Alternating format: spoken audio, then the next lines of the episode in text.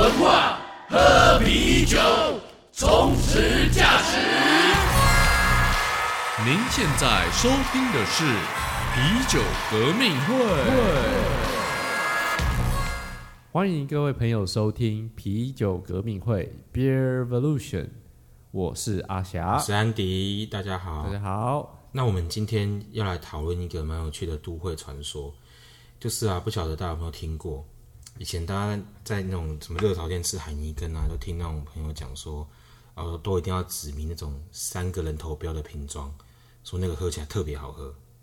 阿全，你有听过吗？哦，这个都市传说其实我还真的没有听过，但是有听过蛮多类似特定什么东西出现的时候，就是那个品质会比较好。对对对，你去 Google 一下，你去 Google 一下，就是呃，你网络上你只要打海尼根三个人头，就会出现超多讨论。但是其实这个东西到底是不是真的这样子？我觉得也很多说法。那官方也有有出来澄清说，那个只是一个不同的包装而已，没有说只是不同的标的而已，他没有说特别怎样，就是有出来澄清。哦，但我觉得这种事情，对，可是这种事情在生活中好像也蛮常听到，就是就比方说，有些朋友都会跟我讲说，哦，他就是一定要喝瓶装的啤酒，他觉得罐装的喝起来比较浓。哦，这个倒是蛮多朋友也是这样，或者是说，就是同样的啤酒，他就跟我说啊，我一定要喝，我一定要喝现拉的生啤比较好喝。哦，这个就更多了。所以，到底这种包装啤酒的包装方式，像这种什么瓶装生啤什么的，那你们在酒厂的食物经验上有没有哪些常见的包装方式可以跟我们说明一下？可以啊，因为其实酒厂最主要啦，其实就是三三个比较常见的包装嘛，玻璃瓶、铝罐、不锈钢桶。那这个不锈钢桶其实就是刚刚讲到的这个现拉啤酒，就是说，哎，不锈钢桶，然后会接上这个现现拉啤酒的系统，然后从酒头拉出来。最主要包装其实就是三个而已。那蛮有趣的是说，因为 OK，今天那个大家比较少知道，因为会有那种生啤酒是桶皮装的这样子的方式。那你们如果从供需面来看，也就是说，如果今天酒厂要出酒给不管是给店家或给一般消费者，又或者是说，今天我是一个喝酒的一个一般消费者，我今天要用什么方式来看待这些包装呢？呃，酒厂供给方面来看的话，比较多还是在这个生产的成本啊，就是说瓶装跟罐装的这个生产线，通常设备的投资是比较高的，所以这相对来讲，对一个新的酒厂来讲是比较不容易做到的。所以一些新的酒厂，他们都会从桶装的啤酒开始做。那第二个就是讲说，诶，在生产完之后的成本，像说运输啦，像铝罐的话，它比较容易堆叠，那空间比较节省，那也比较轻盈，这样。那最后一个当然就是提到说这个回收的成本，因为不锈钢桶装我们卖给客人之后，最后还是要回收回来，都会有一个运输的费用，这样。所以这个是基本上是比较像是供应面会考量到的一些点。那如果假设以消费者来看呢？因为比方说，是不是有哪一些像 刚刚提到，大家都觉得现拉的生啤感觉比较好喝，是不是这也是消费者这边来看的一些点？其实老实讲啊，我觉得我的观察上啊，你应该也也蛮有一些经验，就是说消费者在不知道选什么的时候，通常第一个看的是什么？通常如果第呃应该这样讲，如果通常是没有预算限制，会先看外观嘛，就是。长得漂亮的，没错，就是酒标，尤其是酒标，而且是漂漂亮亮的酒标。其实我觉得外观设计通常是比较，就是蛮大的一个因素啦。所以这也是有一些喜欢喝玻璃瓶啤酒的人他们的考量的因素。这样，那另外一个其实当然就是说，诶，这个便利性嘛，哈。如果今天要开 party 啦，那你要搬一箱啤酒回家。其实 二十四瓶玻璃瓶的啤酒跟二十四罐铝罐的啤酒，那个重量差很多哎，应该不会有人想要，就是好像就是要拿啤酒回家还要练身体这样。对啦，不过还有一个是稳定性，因为我发现大家嗯，在身边的朋友，大家比较会追求说要喝到稳定的东西，也就是说，他如果今天喝到这个东西是对味的，诶，老实讲，搞不好他觉得瓶装就是比较比较对味 的话。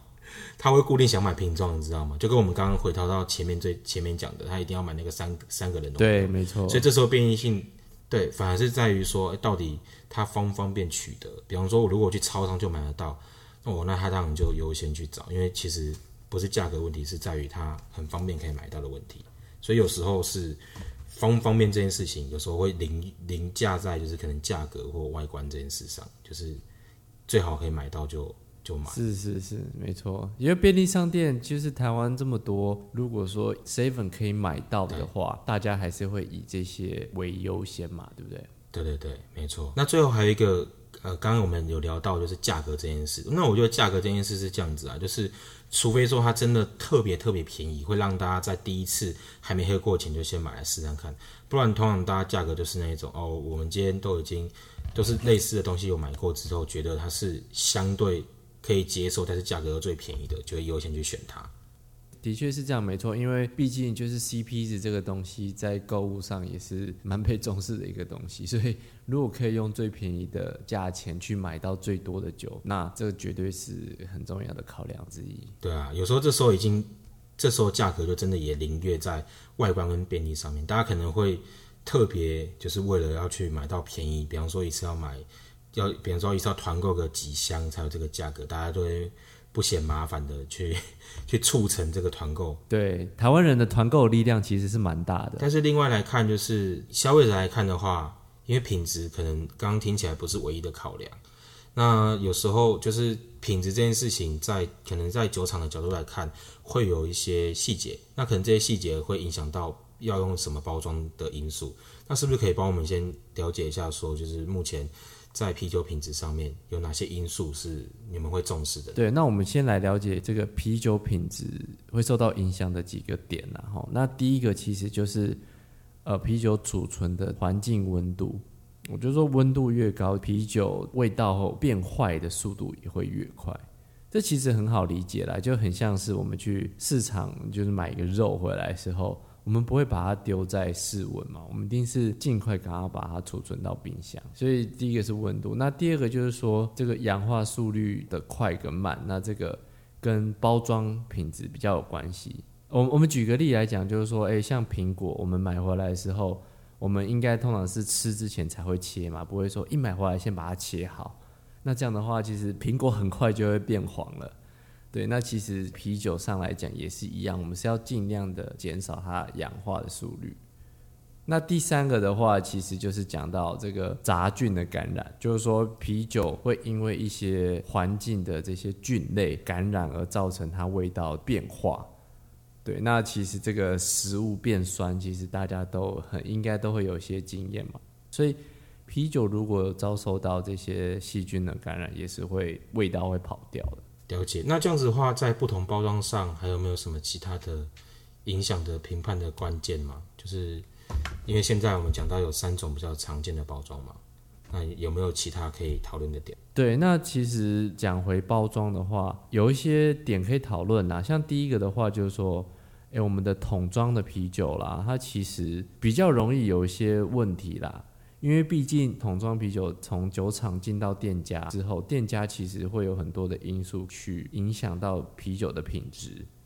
对，那也包含了刚刚提到的几个，你可能储存不好，温度过高啦，或是可能现拉啤酒的这个酒头不干净，有一些杂菌感染啦等等。这个好像之前也有一些感觉，就是有时候呢，同一批啤酒，就是可能假设进台湾之后，我去到不同店家喝。理论上应该在刚进的这几天内，大家同时开桶的，应该风味会差不多。但是实际上就是会，就是不同店家喝出来味道会有点落差。是，那有时候我在想，就就像你说的，可能是管线啊，或者是。大家每个店家的生啤系统不同啊，大家调的调整一些细节不一样的关系，我觉得这个真的也蛮有影响。对，那另外一点就是说，当他们开桶之后过了多久，就有点像是很多对不对？我们很看到很多的食品，他们都讲说开开封后请尽快食用，或者说请把它储存到冰箱里。这其实桶装啤酒也是一样的道理啊，其实开完之后就是要赶快喝完，所以。其实你喝到这种不同，其实也有可能是来自于说他们开桶之后时间过太久，没有把它卖完。哦，对，这个也是有可能，因为的确之前也有喝过，像有些呃以前台湾有经过康帝用的酸的的桶啤，那的确我有喝到，就是它因为有时候那种酸啤酒，有些店家卖的速度比较慢了，那我们去喝，比方说我现在喝完之后一个月后去，也还在，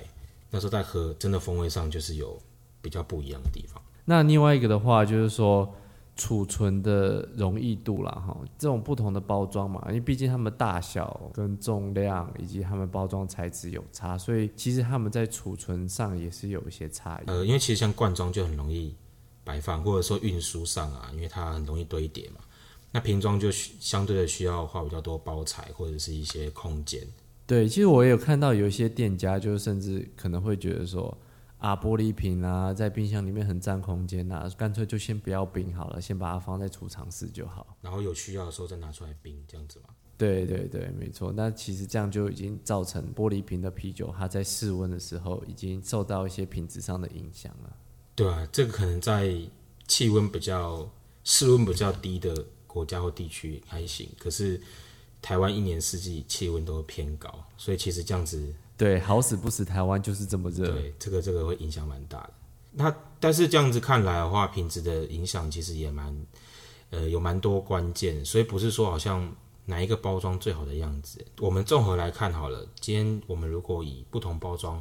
要怎么去选择这件事情，我们要不要来下个结论？好啊，因为我我觉得就是我们也是刚刚提到，就是每种包装就是有优点也有缺点嘛。就如果我们从消费者的这个想要追求的点来看的话，那应该会比较容易。对，那这样子好了，我以消费者的观点来看，如果今天呢，我是要追求品质，依照你刚刚说的感觉，我这边看装填的日期应该是越新鲜差异越小。当然，这是在摒除说哦，我今天在一装填就已经坏掉的状况之下。对，没错，这也是我们在上一集的时候提到，啤酒新不新鲜这件事情是跟呃这个生产日期有关系，剩余其他品质的部分，也也就是我们刚刚提到的，每种包装有好有坏。对，那第二种当然就是刚刚有提到 CP 值这件事情，CP 值高不高会影响大家就是要买什么包装。比方说刚刚提到的重量啊，我今天买罐装比买瓶装还轻，那当然是买罐装回去咯。那或者是说我们买回家的这些瓶罐装，因为没有就是现场开瓶这些开瓶费，或者是侍酒人员的一些服务成本，所以相对的会比在现场喝桶啤这些还来得便宜。那这个是在 CP 值的部分。没错，因为现拿啤酒背后的成本其实蛮多的，包括人力投资啦，然后还有设备的投资，那以及这个现打啤酒的设备是需要定期清理的。所以其实为什么好像现打啤酒会比较贵，其实就是因为背后都有很多的成本在那边。对啊，但讲到现打啤酒的话，有时候当然我们最后一个因素是会有时候会看，就是当看心情或者是需要一个氛围的时候。的确，因为消费其实也是蛮看感觉的。对啊，有时候尤其要跟餐餐来做搭配的时候，你到酒吧里面喝桶啤，然后你有一个不错的氛围，有有很好的服务，你可能没有那么多知识没关系，可是呃，可能店家有很丰富知识的一个服务人员，那你搭配可能甚至有地方是有好的餐点，餐酒的搭配这件事情，反而跟你外带回家来喝，这是不一样的体验。所以我觉得这是三种我们讨论出来，觉得可以选择包装方式的时候考虑的因素。没错，所以就是不管你是想要追求品质，或是你想要追求 CP 值，或是你想要追求一个喝酒的气氛，三种对于这个啤酒包装的选择上是有一点点的差异。对，所以我们还是回归到实际面来看，就是看你有什么考量，就选择哪一种包装。那希望大家以后在选择包装的时候，能够有更明确，呃，能够更了解，就是我们可以考虑哪些点。那我们今天就聊到这边，更多深入内容就请搜寻 IG 皮革会。我是安迪，我是阿霞，下次再见喽，拜拜，拜拜。革命需要您五星的支持，马上将皮革会的 Podcast 订阅起来，并将皮革会的 Instagram，追踪起来。